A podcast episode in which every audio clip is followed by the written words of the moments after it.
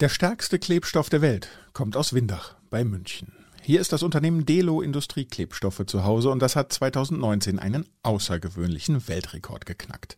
Gerade mal drei Gramm eines besonders harten Delo-Klebstoffs waren nötig, um einen LKW mit mehr als 17 Tonnen Gewicht in die Luft zu heben. Industrieklebstoffe werden in allen möglichen technischen Geräten eingesetzt und spielen deshalb auch eine wichtige Rolle bei digitalen Innovationen. Und damit herzlich willkommen zu Mittelstand und auch zu einer neuen Serie hier im Podcast, in der wir auf den Stand der Digitalisierung bei mittelständischen Unternehmen schauen. Ich freue mich sehr, dass hier in dieser ersten Episode Sabine Herold zu Gast ist. Sie ist Diplom-Chemieingenieurin und hat Delo vor mehr als 20 Jahren gemeinsam mit ihrem Mann übernommen. Mein Name ist Claudius Niesen und ich freue mich, dass ihr wieder zuhört. Mittelstand Wirtschaft und Unternehmen bei Detektor FM. Präsentiert von O2 Business. Mit dem O2 Business Managed MDM jetzt umfassende Security und einfache Administration sichern. Exklusiv für alle Geschäftskunden auf o2business.de. Wahrscheinlich nutzen wir alle ein bisschen Delo-Klebstoff ganz, ohne es zu wissen. Gut möglich, dass unsere Lautsprecher im Smartphone, der Navi-Bildschirm im Auto oder der Chip auf unserer Kreditkarte mit einem Delo-Kleber befestigt sind. Bei den EC- und Kreditkartenchips hat Delo weltweit einen Marktanteil von 80 Prozent. Aus Windach bei München ist mir jetzt Sabine Herold zugeschaltet. Sie ist geschäftsführende Gesellschafterin bei Delo und Präsidiumsmitglied im Bundesverband der Deutschen. Industrie. Ich sage Hallo und herzlich willkommen. Guten Tag, Frau Herold. Schönen guten Tag, Herr Niesen. Frau Herold, mal ein bisschen naiv gefragt. Klebstoff ist ja ein ziemlich handfestes, ein ja, quasi materielles Produkt. Inwiefern ist Klebstoff denn wichtig für digitale Innovation? Klebstoff gehört zu jedem Sensor, zu jedem elektronischen Bauteil dazu. Ich sage immer etwas salopp, es wird auch kein autonomes Fahren ohne Sensor geben, aber auch kein Sensor ohne Klebstoff. Also insofern ohne Klebstoff ist Elektronik gar nicht zu denken. Und wenn wir in die Zukunft denken, die Hardware, die zum Beispiel in einem Smartphone verbaut wird oder in einem Auto, die wird ja immer kleinteiliger und, und feiner. Wenn es dann wirklich in den Nanobereich geht, braucht man denn für diese Produkte in Zukunft auch überhaupt noch Kleber? Oder wie, wie muss man sich dann Klebverbindungen überhaupt vorstellen? Ganz anders als heute. Also bei uns ist das Schöne, umso kleiner wir denken, umso weniger können wir uns überhaupt eine andere Fügetechnologie vorstellen. Gerade die ganz kleinen, engen Spalte, da komme ich eigentlich gar nicht mehr, mit Schraube schon lange nicht, mit Schweißverbindungen auch nicht, aber auch ein Tape wäre da einfach viel, viel zu groß, um damit zu agieren. Will ich also aus einem ganz kleinen Chip und einer Leiterbahn eine Verbindung herstellen, da gibt's fast gar keine andere Wahl als Hightech-Klebstoffe mehr. Und wie läuft es ab, wenn, wenn so ein neues technisches Gadget oder ein neues Smartphone-Modell zum Beispiel entwickelt wird? Kommen da die Tech-Unternehmen auf Sie direkt zu und sagen, wir brauchen für dieses Produkt einen Klebstoff und jetzt macht man, das braucht diese und jene Eigenschaften? Das war nicht immer so. Da mussten wir ganz schön kämpfen dafür und auch beweisen, dass wir technisch wirklich hervorragend aufgestellt sind. Auch analytisch in der chemischen Analyse einfach schon sehen können, was können wir aber auch in der Applikation einfach zeigen können, dass wir das Richtige bieten. Und seitdem unsere großen Konsumerelektronikfirmen gemerkt haben, wow, das ist hier mindestens auf gleicher Augenhöhe und das, was Delo bietet, das haben wir gar nicht im eigenen Geschäft zu bieten. Die nehmen unsere Ingenieure, um ihre Weiterentwicklung voranzutreiben. Und tatsächlich ist es mittlerweile so, dass wir heute an Modellen von der Zukunft arbeiten, die vielleicht erst im Jahr oder anderthalb auf den Markt kommen, obwohl wir in den jeweiligen jetzig gültigen Modellen bereits schon drin sind. Aber das kann man sich auch nicht so vorstellen, ach ja, dann nehmen wir einfach denselben Klebstoff für selbe äh, übermorgen wieder.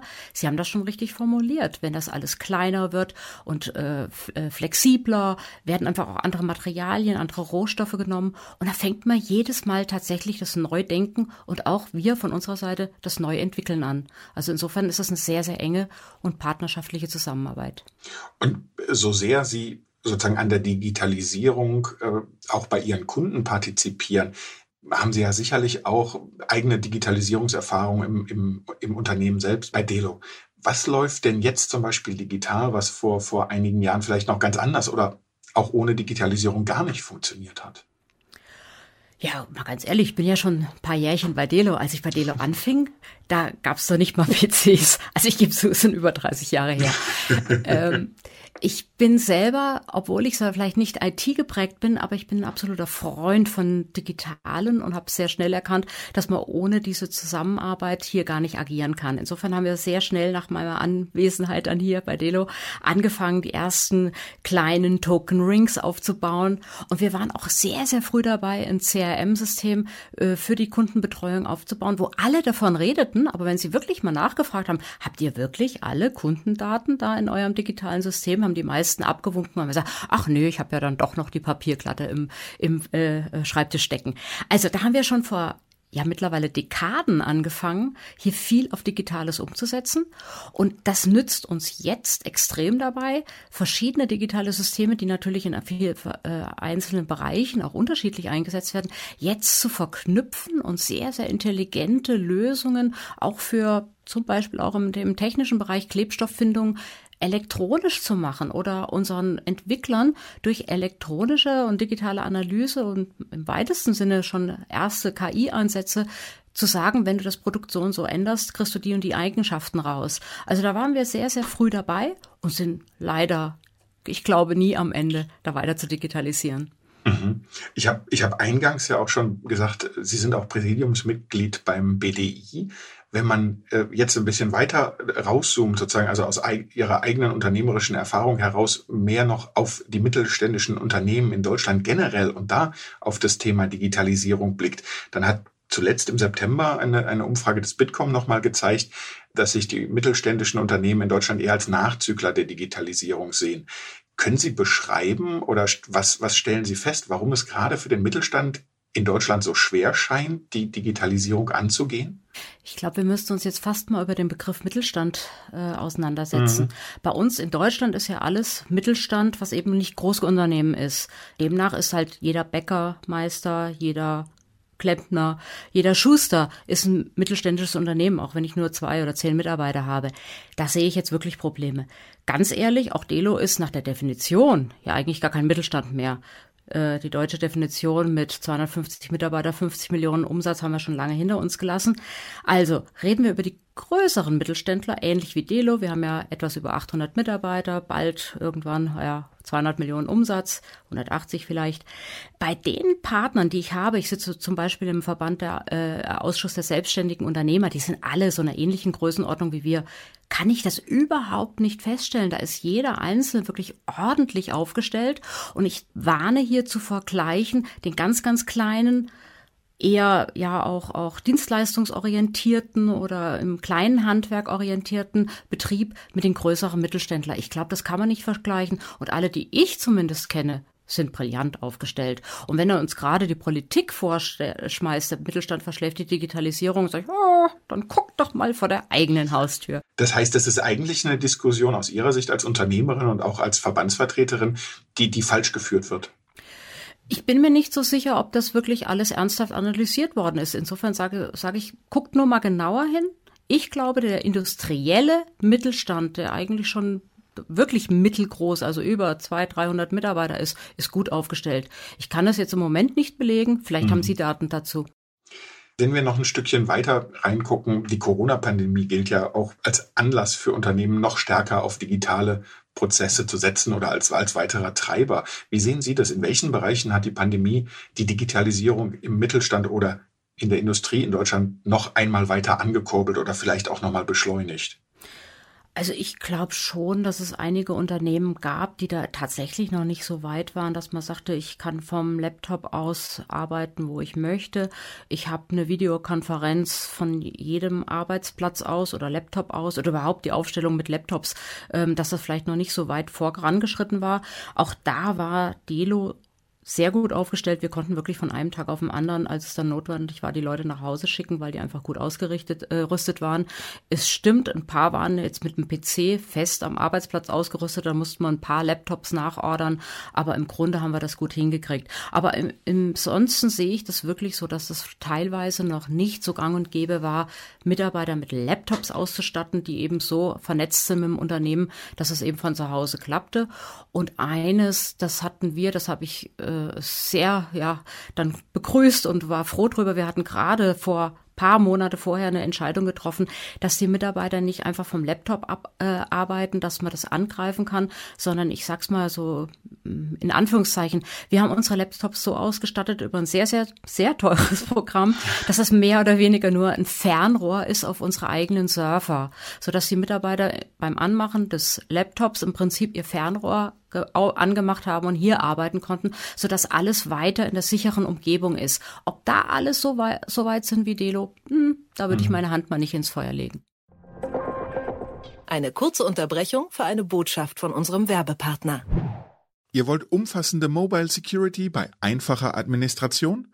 O2 Business macht's möglich. Mit Managed MDM kümmern sich die O2 Business Experten um die komplette Konfiguration eurer Firmengeräte. Die Sicherheit sensibler Kundendaten und die Produktivität der Mitarbeiter haben Priorität, egal ob unterwegs, bei externen Terminen oder im Homeoffice. Eine echte rundum sorglos Lösung also, gerade für Unternehmen ohne ausreichende IT-Ressourcen. Denn neben der Nutzungslizenz und dem attraktiven Monatspreis erhaltet ihr den kompletten Service. Von der Steuerung der Konsole über die Verwaltung der Geräte bis zur Sicherstellung des Datenschutzes. Weitere Infos zum O2 Business Managed MDM auf o2business.de.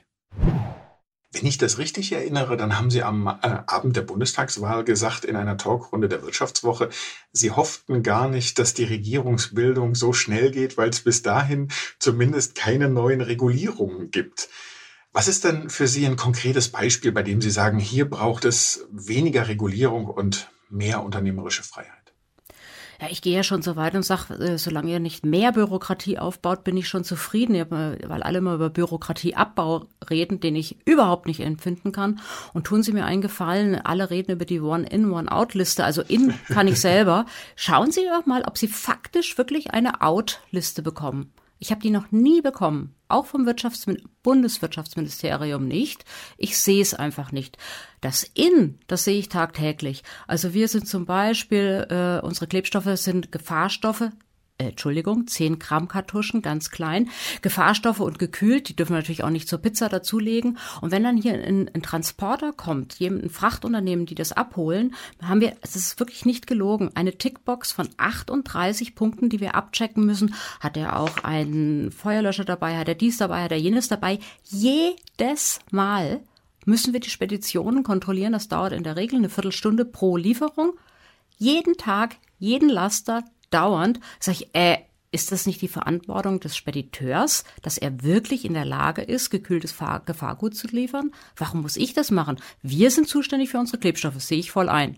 Aber warum nicht der Spediteur für sich? So, und, und so wird einem jedes Mal noch eine Bürde aufgelegt und noch eine. Im schlimmsten Fall, wenn die Tickbox nicht gut ausgefüllt ist, hat es tatsächlich gegeben, hat ein Kreuzlein gefehlt, der wurde kontrolliert, da kriegt der Mitarbeiter eine Strafe von 500 Euro. Also nicht Delo, der Mitarbeiter. Dann sagen wir, äh, Entschuldigung, die Logistikmitarbeiter sind jetzt nicht bei uns die ganz in der allerobersten Kategorie. Also zahlt es natürlich Delo. Heißt, das ist eine, eine Zuwendung an den Mitarbeitern, wir müssen für Sozialabgaben dazu zahlen und so weiter. Am Ende des Tages kostet uns das 1000 Euro. Das ist alles verrückt, was da läuft.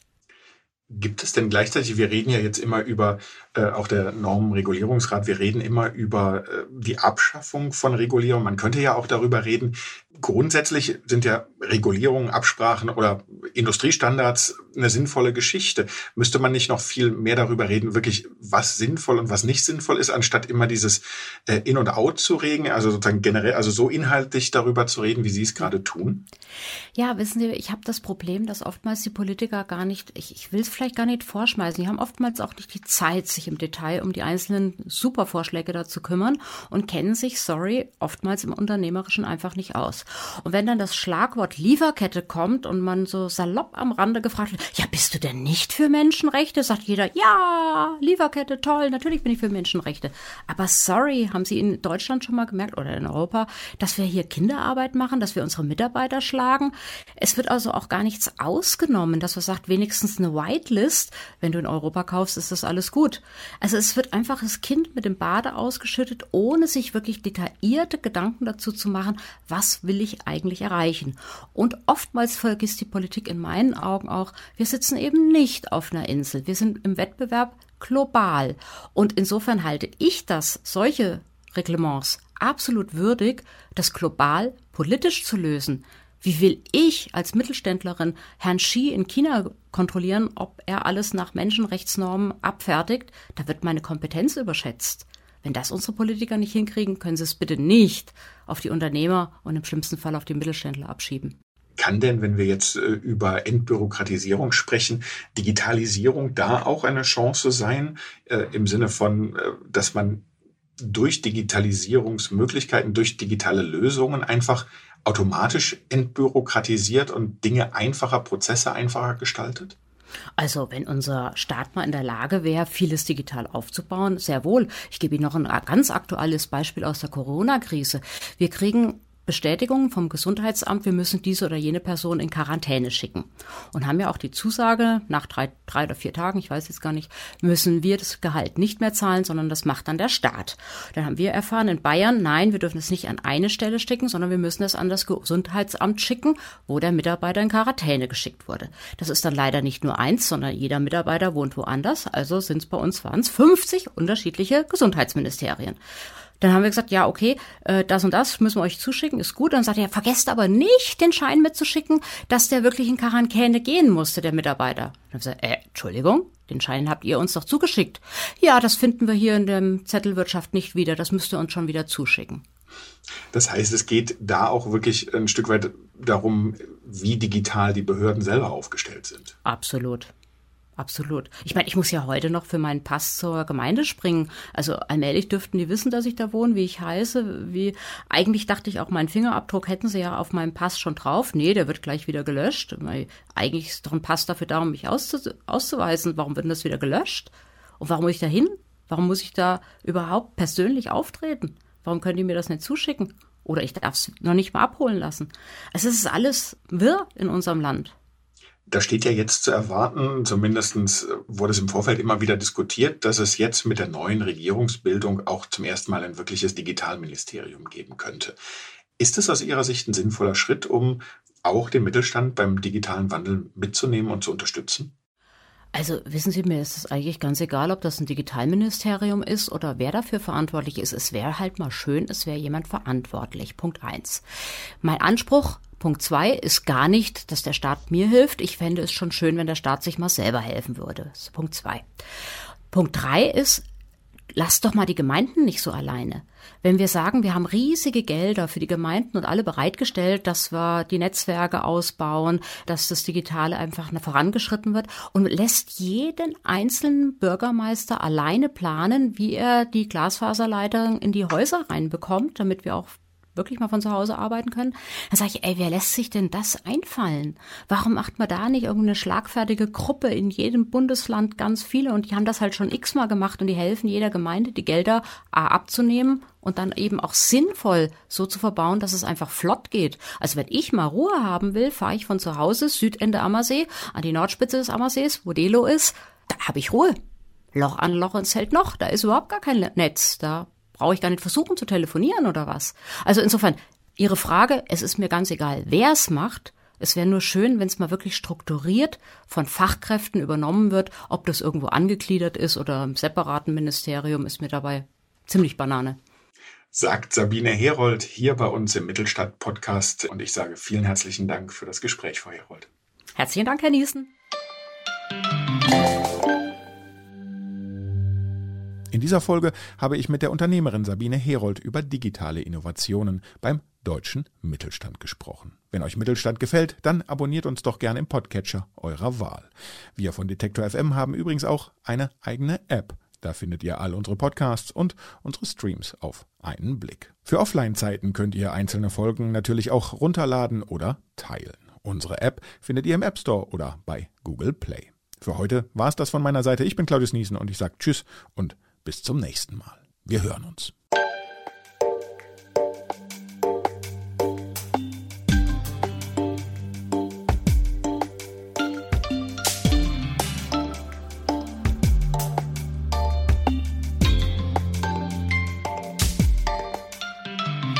Mittelstand.